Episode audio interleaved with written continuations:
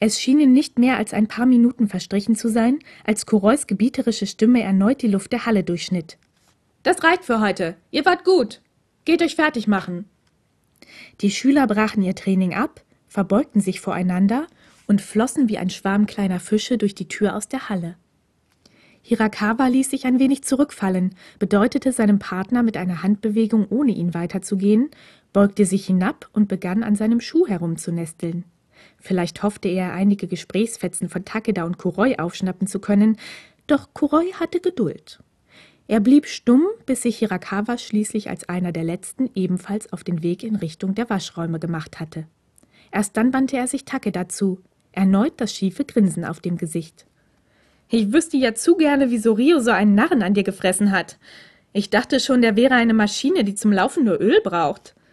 Kuroi betrachtete Takedas Gesicht so eindringlich, dass er sich zu fragen begann, ob damit irgendetwas nicht in Ordnung war. Er wollte schon danach fragen, als Kuroi endlich den Blick durch die Halle und zu der Tür, durch die Hirakawa verschwunden war, abschweifen ließ. Du bist wohl nicht gerade versessen darauf, darüber zu reden, stellte er schließlich fest. Sein Grinsen war verschwunden und er zuckte leicht die Achseln. Na komm, wir suchen dir ein paar Klamotten zusammen. Ein bisschen frisches Blut können wir im Club immer gut gebrauchen. Damit führte Kuroi Takeda zu einem kleinen, an die Halle angrenzenden Raum. Bevor er darin verschwand, musterte er Takeda noch einmal von Kopf bis Fuß, wohl um seine Größe abzuschätzen. Während Takeda wartete, ging ihm das Gespräch zwischen Hirakawa und Kuroi nicht aus dem Kopf. Schließlich rang er sich dazu durch, danach zu fragen. Hast du Streit mit Hirakawa? Einen Augenblick lang hörte Takeda nichts als das Geräusch von Kartons, die hin und her geschoben wurden. Kann man so nicht sagen.